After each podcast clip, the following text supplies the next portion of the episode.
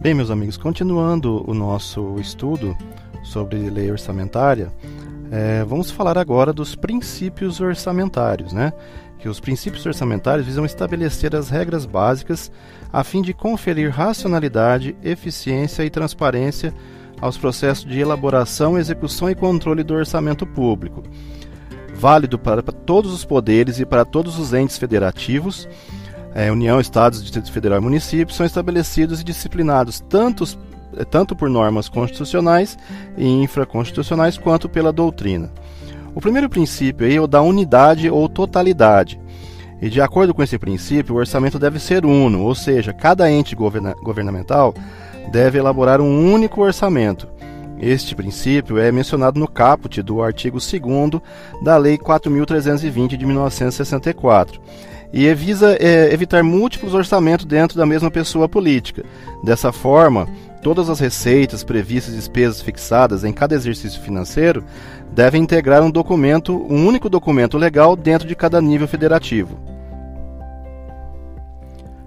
Com relação à universalidade, que é o novo, um outro princípio, é, segundo esse princípio, a LOA de cada ente federado deverá conter todas as receitas e despesas de todos os poderes, órgãos, entidades, fundos e fundações instituídas e mantidas pelo poder público.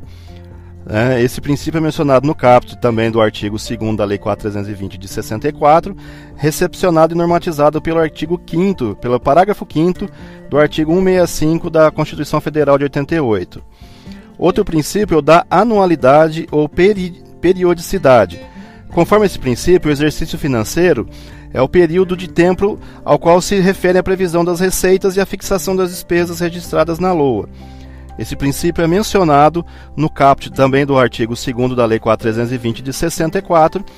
Segundo o artigo 34 dessa mesma lei, o exercício financeiro coincidirá com o ano civil, que é de 1 de janeiro, né, como todo mundo sabe, a 31 de dezembro.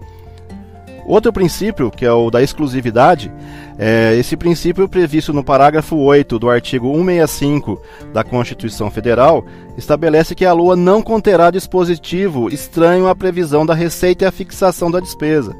Ressalvam-se dessa proibição a autorização para a abertura de créditos suplementares e a contratação de operações de crédito ainda que por antecipação da, das receitas orçamentárias, que no, na antiga Aro nem se vê falar mais disso, nos termos da lei, né?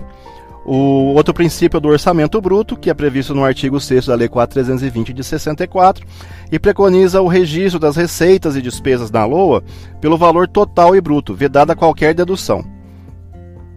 O, o último princípio é o da não vinculação da receita de impostos, que é estabelecido no inciso 4 do artigo 167 da Constituição Federal. Este princípio veda a vinculação da receita de impostos a órgão, fundo ou despesa, salvo as exceções estabelecidas pela própria Constituição Federal.